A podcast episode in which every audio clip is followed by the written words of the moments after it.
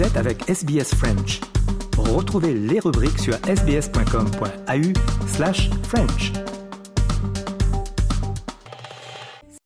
Nous rendons hommage aux propriétaires traditionnels de la terre à partir de laquelle SBS French diffuse.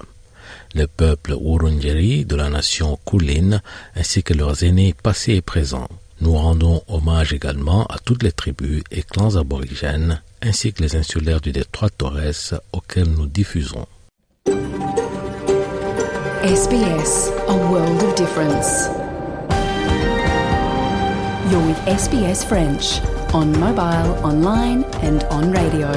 Vous êtes avec SBS French sur votre smartphone, en ligne et à la radio.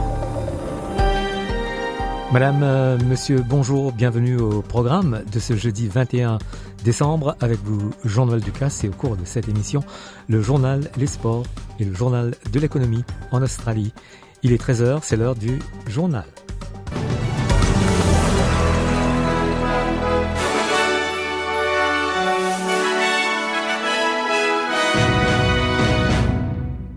Les habitants de Cooktown, dans l'extrême nord du Queensland, ont accueilli des personnes fuyant les eaux dans la communauté aborigène de Wujal Wujal. Deux hélicoptères des forces de défense australiennes ont déplacé environ 200 personnes en deux jours après que Wujal Wujal ait été dévasté par les inondations causées par l'ancien cyclone tropical Jasper. À un moment donné du cyclone, Cooktown a reçu près de 340 mm de pluie en 24 heures, battant le record établi en 1900. 1907, Kylie Henslow est la directrice générale du conseil de la communauté aborigène de Wujal Wujal. We need to look at where the available land is to build higher and to build better for community um, to get people back as quickly as possible. We need to have the ADF come in. We need to get the commitment that the ADF is going to come in um, and clear the roads and clean up and um, help us to rebuild, have those engineers in there and the assessors, and help us to rebuild. We need that commitment. Le ministre australien de la Défense, Richard Marles, a déclaré que l'Australie n'enverrait pas de navires de guerre en mer Rouge malgré les demandes des États-Unis. Le ministre de la Défense a déclaré que malgré le rejet, l'Australie s'engage à envoyer jusqu'à six membres supplémentaires de la marine pour aider la force opérationnelle américaine à sécuriser le passage commercial. Environ 12% du commerce international transite par la mer Rouge, mais les récentes attaques des militants outils le long de la route obligent les compagnies maritimes à des détournements coûteux. On écoute Richard Miles sur Sky News. We won't be sending uh, a ship or a plane. Uh, that said, we will be almost tripling our contribution to the combined maritime force. We need to be really clear around our strategic focus, and our strategic focus is our region, the Northeast Indian Ocean, uh, the South China Sea, the East China Sea, the Pacific. Um, what comes from the Defence Strategic Review is an urgency around Australia maintaining a strategic focus on our immediate region, and that's what we will do. Les indicateurs économiques en Australie prédisent une année 2024 meilleure pour l'économie, en particulier au cours du second semestre. Une série de données collectées par Westpac et la Melbourne Institute ont enregistré un passage surprise en territoire positif après 15 mois de lecture inférieure à la tendance. Westpac estime que l'économie se stabilise et que le conseil d'administration de la Reserve Bank sera prudent quant à toute nouvelle hausse des taux d'intérêt.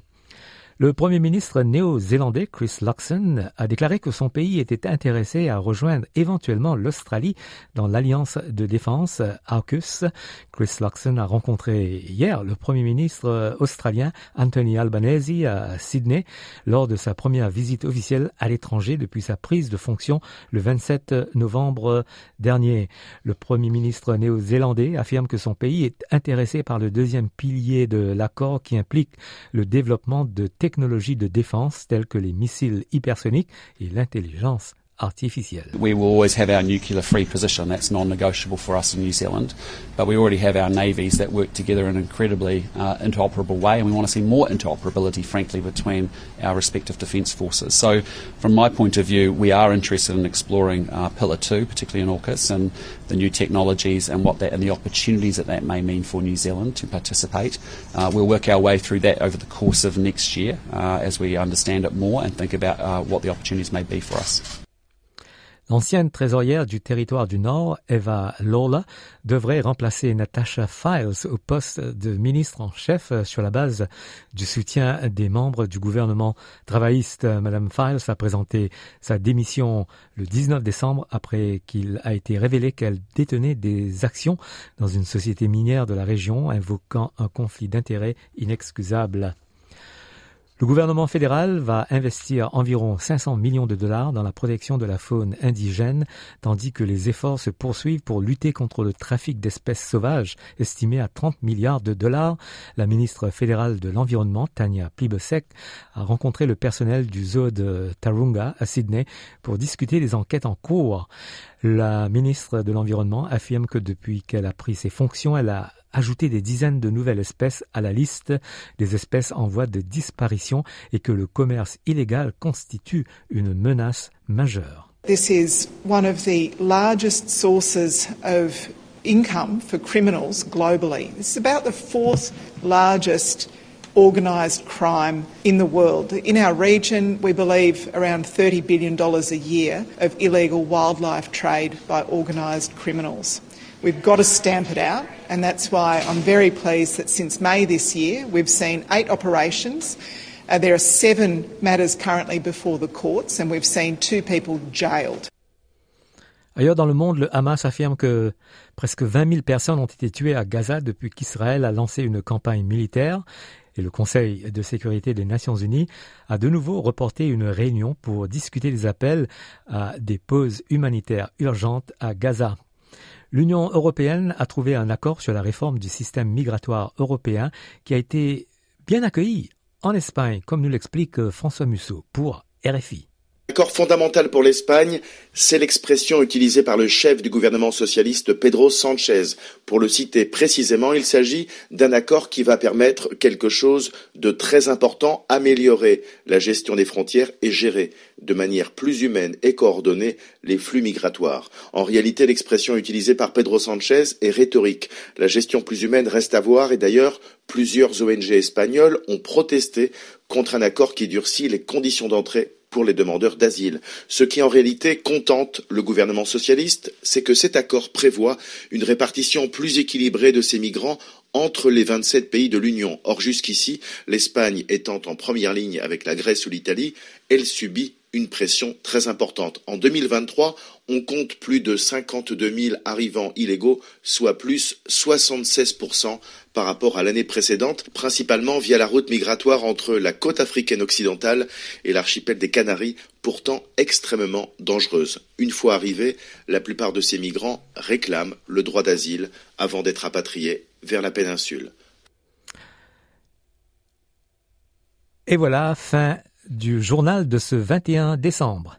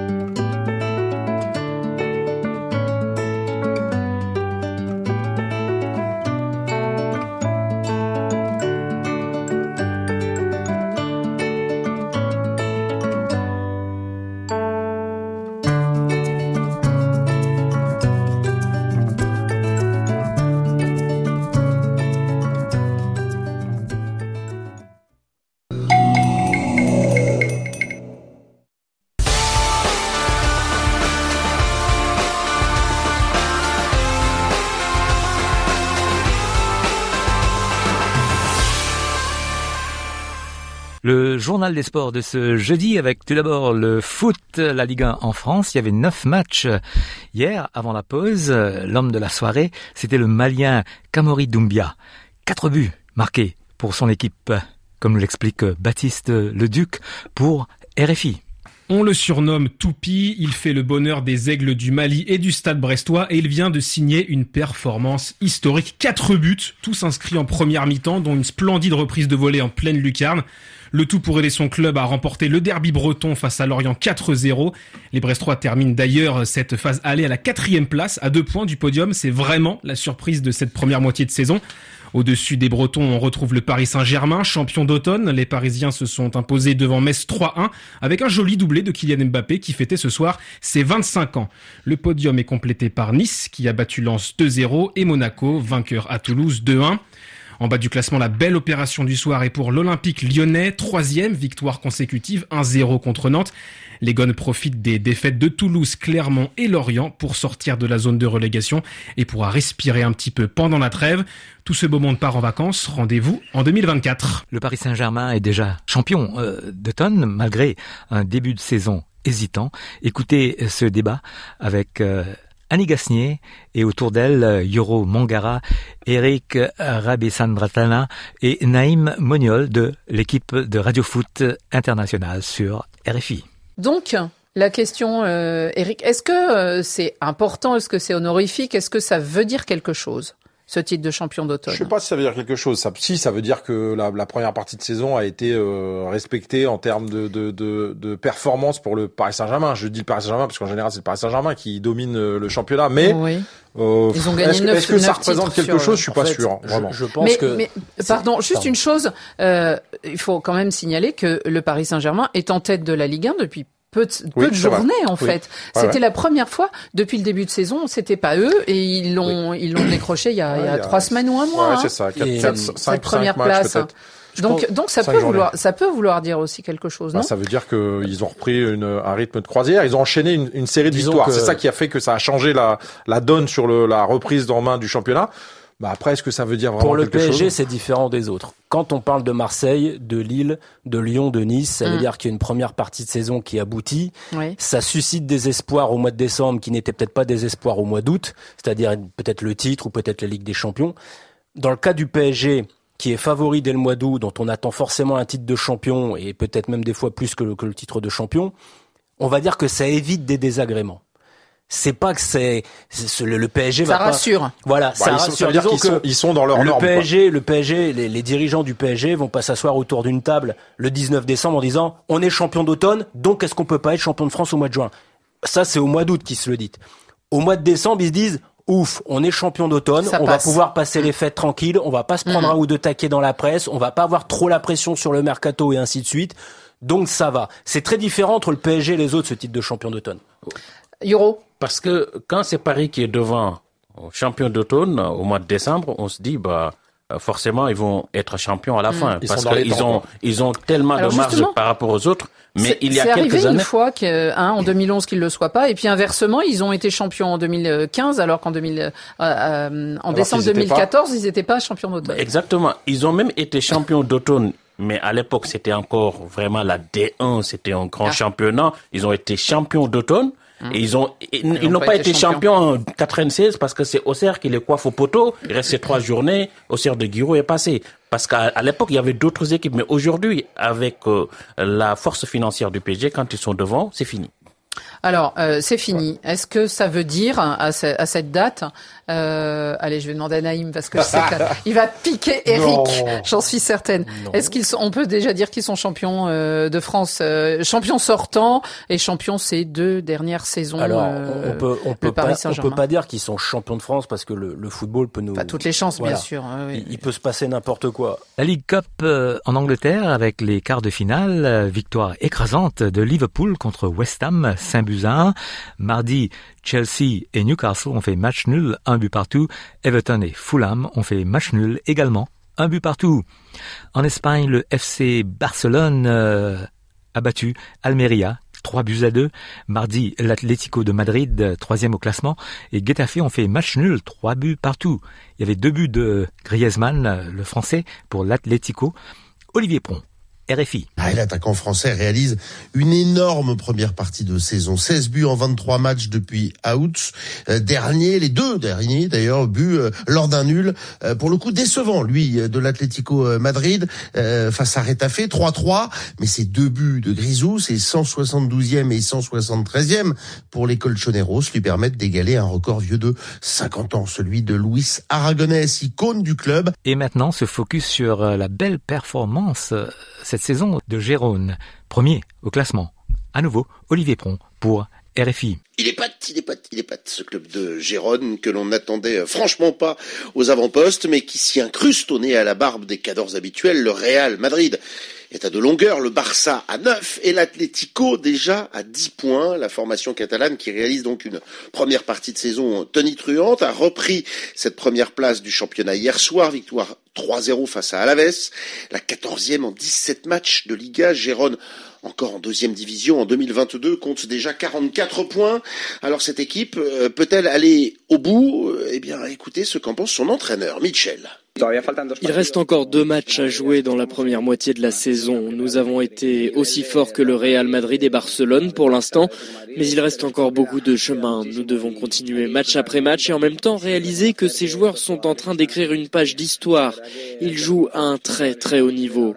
Pour eux, il n'y a pas de limite. Quand nous serons à la 30e journée, là, je vous dirai si on peut être champion. Pour l'instant, l'objectif est de bien terminer l'année face au Betis Séville, chez eux, dans un stade avec une belle ambiance et ils vont se battre. Ce prochain match euh, de Gérone face euh, chez le Betis Séville, hein, plutôt, ce sera jeudi. En Allemagne, quelques matchs euh, également hier avec le leader, le Bayer Leverkusen, qui s'est imposé contre Bochum, 4 buts à 0. Le Bayern de Munich, deuxième, s'est imposé contre Wolfsburg, 2 à 1. Stuttgart, troisième, a battu Augsbourg, 3 à 0. La Coupe d'Italie, huitième de finale, Bologna s'est imposé contre l'Inter Milan 2 à 1. Mardi, Frosinone s'est imposé contre Naples 4 buts à 0. En Écosse, Rangers a battu St. Johnston 2 à 0 et reste à la deuxième place, deux points derrière Celtic. Le mondial des clubs demi-finale, les Brésiliens de Fluminense ont battu les Égyptiens de Al Ali Le Caire 2 à 0. Annie Gasnier et l'équipe de Radio Foot International. Finaliste, le club brésilien de Fluminense qui inaugure fort bien sa première participation euh, à cette compétition puisqu'il n'avait jamais remporté jusqu'à présent la Copa Libertadores qui ouvre la porte dans la compétition même si on a déjà eu huit clubs brésiliens qui ont disputé la finale intercontinentale. Enfin, ils sont les huitièmes, il y en a déjà eu sept. Alors, ils l'ont emporté 2-0, ce flou sur Al Ahly euh, du Caire qui euh, leur a donné bien du fil à retordre. En tout cas, c'est ce que nous dit Fernando Diniz, l'entraîneur du tricolore de Rio et aussi sélectionneur du Brésil. Le fait d'entrer dans la compétition contre Al-Arli nous a rendu nerveux. On a fait face à une équipe que l'on connaît, que l'on a déjà joué par le passé. Sur le terrain, ça ne s'est pas passé comme prévu. Le ballon allait plus vite que prévu dans leurs pieds, on a perdu en assurance. Nous avons concédé quelques contre-attaques inhabituelles. Ils ont une excellente équipe, il faut le dire. On a mis les choses au clair à la pause pour concéder moins d'occasions et prendre le contrôle de la rencontre. Mais le premier but nous a libérés et on a tenu bon malgré leurs offensives. Est-ce que ce score de 2 à 0 dit tout, euh, Euro Ne reflète pas le match. J'ai regardé le match. al a été très bon. Ils ont pris un but vers la 70e sur penalty. Ils ont essayé de revenir euh, ils ont eu deux, trois occasions juste après. Les, les deux buts viennent en fin de match. Hein. Ouais, prendre un but à la 90e et 90e. Euh, exactement. C'est le deuxième là. C'était, hum. c'était très difficile pour Harley. Moi, la seule satisfaction que j'ai euh, pour ce tournoi et la participation d'Al-Arli, c'est qu'ils ont battu les Saoudiens. Après, il faut qu'on arrête de nous parler de cette Saudi Pro League parce que quand ils prennent trois, l'équipe de Benzema face à Al-Arli, et ils n'ont pas existé du tout dans le jeu, ça montre que ce championnat pour l'instant. C'est un championnat qui a été euh, préfabriqué il y a six mois. Naïm, Naïm c'est ça peut-être aussi d'intéressant, c'est-à-dire on a beau acheter des joueurs qui allez, je vais être un peu méchante, bien qui ont été comme Karim Benzema, comme Golo Kanté. On a aussi Fabio, on a, euh, je sais plus, euh, dans cette équipe, Fabinho, pardon. C'est pas qu'ils ont été, ils jouaient. Ils, ils, étaient, ils, oui, ils sont il, était encore là quand il parle là-bas. Oui, mais par rapport à Al qui est vraiment une équipe et sûrement de gens plus jeunes, je veux dire, l'argent n'achète pas tout. Et là, contre Al Arli qui est pas non plus. Al Arli, non, mais vous avez raison. Al Arli est une institution, pas les clubs Exactement, égyptienne, un club hautement titré. Et tu mm. n'achètes pas le, le, non, parce qu'ils sont allés les battre chez eux, à Jeddah en plus. Hein. Tu, n'achètes pas le talent, tu n'achètes pas les automatismes, tu n'achètes pas l'histoire, tout ça, ça se fabrique. Al-Arli est une institution, ça se transmet de génération en génération. Et hier, les Anglais de Manchester City se sont imposés contre les Japonais de Urawa Red Diamonds, 3 buts à 0. Olivier Pont, RFI. Euh, pas de souci pour les Citizens. Les joueurs de Pep Guardiola ont surclassé les Japonais d'Urawa Reds 3-0. Pour le titre, ils affronteront le club brésilien de Fluminense. Et Guardiola a ravi de voir ses troupes briller. C'est la première fois que Manchester City en est là. Je suis en première ligne, mais il faut saluer la remarquable organisation du club. Je peux vous dire qu'on est tous ravis d'être ici en finale contre Fluminense. Donc c'est l'ultime obstacle pour aller chercher le titre. C'est le dernier trophée qui manque au club. On va essayer de préparer ça le mieux possible. Je pense que tous les joueurs savent à quel point le match est important pour toute l'institution Manchester City. Et pourquoi ces matchs se déroulent en Arabie Saoudite? Explication euh, d'Olivier Pont pour RFI. Euh, dans le nouvel Eldorado du football circus d'aujourd'hui, tout pour plaire, mais un trophée quand même à aller chercher quand on la dispute. Pour rappel, tous les champions continentaux y participent chaque année, plus un club du pays hôte. Et dès, 2000, dès 2025, euh, Florent, nouvelle version, hein, les amis, une usine à gaz et à millions, surtout à 32 équipes cette fois. On va venir les chercher partout. Bref, en attendant cette édition, donc guère plus surprenante au fond que celles qui l'ont précédée, les Brésiliens de Fluminense se sont euh, qualifiés pour la finale de vendredi, victoire 2-0 face aux Égyptiens d'Al Ahly. Il y a eu des matchs de la Coupe des Confédérations hier, mercredi, le point avec Zéphirin Quadio pour La quatrième journée de la phase de groupe de la Coupe de la Confédération envoie ses deux premiers clubs en quart de finale. Les tenants du titre, les Algériens de l'USMA et les Égyptiens de Zamalek. C'est presque fait également pour la renaissance de Berkane, auteur d'un nul, un partout chez les Congolais de Diable Noir. Le club marocain, leader du groupe D, devance toujours le stade malien, vainqueur des Sud-Africains de Sekoukoune 1 à 0, un succès précieux hein, dans la course à la deuxième place qualificative de la poule. Rugby, Michael Checa a quitté son poste de sélectionneur de l'Argentine. L'Australien qui était auparavant entraîneur des Wallabies a emmené l'Argentine en demi-finale de la Coupe du Monde de cette année. L'Argentine avait battu la Nouvelle-Zélande en Nouvelle-Zélande, l'Australie en Australie et l'Angleterre en Angleterre. Voilà pour le journal des sports de ce jeudi.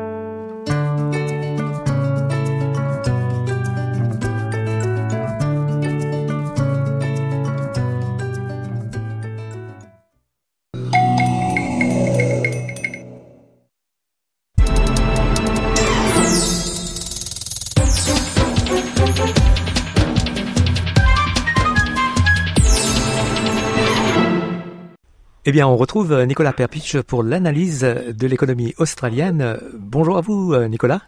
Bonjour, Jean-Noël. Euh, Qantas se retrouve encore dans les news à nouveau et encore pour de mauvaises raisons. Et oui, malheureusement, c'était un peu une année euh, anus horribilus pour Qantas cette année. On avait déjà vu la démission de l'ancien PDG Alan Joyce et aussi le chef de conseil d'administration Richard Goyda. Euh, après une enquête qui a montré que en fait quand elles vendaient des, milliers de billets d'avion qu'ils avaient déjà annulé les vols. Euh, et donc, euh, on a vu aussi Monsieur Goïda il a dit, il s'est excusé, il a dit qu'on a fait des erreurs, etc. Mais bon, c'est pas fini. Euh, et voilà, on se voit une semaine avant la fin de l'année. Il y a encore un problème pour Qantas. Euh, et en septembre, euh, ce qui s'était passé, c'était que la High Court de l'Australie avait euh, avait décidé que euh, que Qantas avait agi d'une façon illégale quand ils ont viré 1700 bagagistes pendant la pandémie. Et donc la compagnie a été obligée ou était obligée de, de, payer des centaines de millions de dollars en dédommagement. Mais ils n'ont pas encore fait ça. Et Maintenant, on voit qu'il y a le, le, syndicat qui représente les travailleurs, qui s'appelle the Transport Workers Union, accuse Qantas d'avoir en effet euh, abandonné les négociations euh, vis-à-vis -vis cette euh, compensation pour les travailleurs. et selon le syndicat, si ils n'arrivent pas à un accord rapidement avec Qantas, ils vont retourner au tribunal pour, pour poursuivre Qantas de nouveau. Ils disent que c'est complètement inacceptable, euh, surtout après la décision de la High Court. Mais euh, cette ligne aérienne euh, dit qu'ils n'ont pas du tout abandonné les négociations, ils espèrent arriver quand même à un accord. Euh, donc euh, pour les travailleurs, là ça devient un peu tard pour cette année. Sûrement il faudrait euh, faudra qu'ils attendent probablement le nouvel an euh, pour que le Spirit of Australia leur donne l'argent que les tribunaux ont décidé qu'ils méritent. Alors euh, euh, voilà, on attend encore pour un accord à ce sujet. Et puis quelques bonnes nouvelles sur la question de l'inflation en Australie. Ah oui, finalement, ça a été vraiment le mot de l'année vis-à-vis de l'économie en Australie, l'inflation. on a vu ça, on a parlé beaucoup de ça, c'était vraiment le problème clé. Euh, le problème qui est lié avec le, le coût de la vie, euh, qui est lié avec les questions des, des taux d'intérêt, la pression euh, sur euh, sur les gens, sur les domiciles, etc. C'est vraiment l'inflation que qu'on a vu le gouvernement, la banque centrale essayer de, de, de, régler. Et là, on voit que la banque centrale finit, voilà, avec un peu d'optimisme, que le taux d'inflation va continuer à baisser. Euh, pendant l'année et euh, ils pensent que en fait euh, on va peut-être arriver euh, au, entre 2 et 3% d'inflation euh, vers la fin de 2025. Euh, donc ça c'est encore assez loin, mais ils pensent que ça va continuer à, à tomber. Ils ne sait pas à quel point, à quelle rapidité, avec quelle vitesse ça va continuer à tomber, mais on a déjà vu la banque là euh, la dernière fois en décembre, ils ont décidé de garder le taux d'intérêt à 4,35% parce qu'ils voyaient que l'inflation allait dans la bonne direction. Euh, et donc on voit plus de productivité, euh, on voit l'inflation qui baisse ailleurs dans le monde, donc euh, ils espèrent que ça va continuer comme ça. Euh, et le taux d'inflation maintenant est à 5,4%, donc c'est toujours trop haut. La Banque centrale aimerait bien le voir entre 2 et 3 euh, alors, ce qu'on voit, c'est que depuis toute l'année, la banque centrale qui essaye, en, faisant montant le taux d'intérêt, euh, de calmer l'économie, euh, en, en, faisant créer une situation où les gens ont en effet moins d'argent, peuvent dépenser moins, donc il y a moins de demandes dans, l'économie.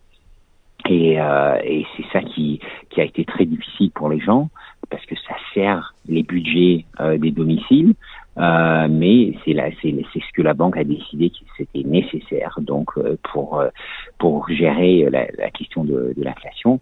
Et voilà, on ne sait pas combien de temps ça va prendre maintenant. Si ça prend encore, si ça, si c'est plus lent, pour que si si la, l'inflation baisse plus lentement que la banque centrale aimerait, ben là, euh, probablement, on va voir qu'ils vont encore monter le, le taux d'intérêt pour mettre encore plus de pression sur les gens, pour les empêcher de dépenser trop d'argent.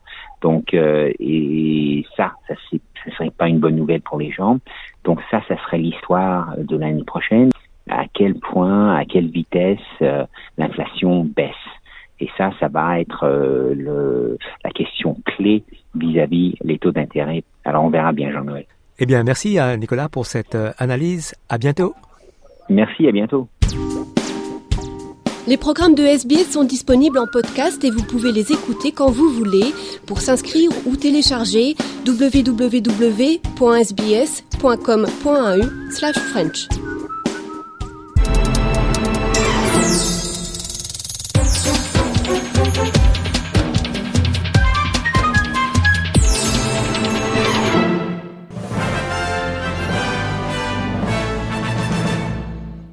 rappel des titres de ce jeudi 21 décembre, le ministre de la Défense Richard Marles a déclaré que l'Australie n'enverrait pas de navires de guerre en mer Rouge malgré les demandes des États-Unis. Les habitants de Cooktown, dans l'extrême nord du Queensland, ont accueilli les personnes fuyant les eaux dans la communauté aborigène de Wujal, Wujal. Le gouvernement fédéral va investir environ 500 millions de dollars dans la protection de la faune indigène, tandis que les efforts se poursuivent pour lutter contre le trafic d'espèces sauvages, estimé à 30 milliards de dollars.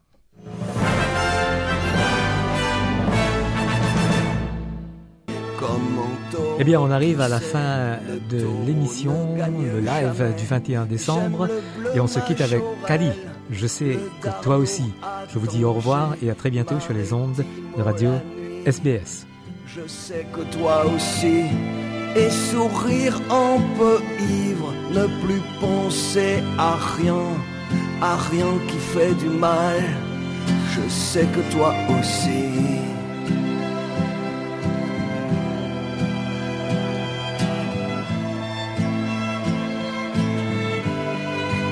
Que toi aussi.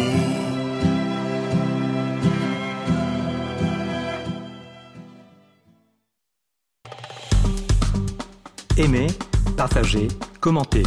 Suivez-nous sur facebook.com slash sbsfrench.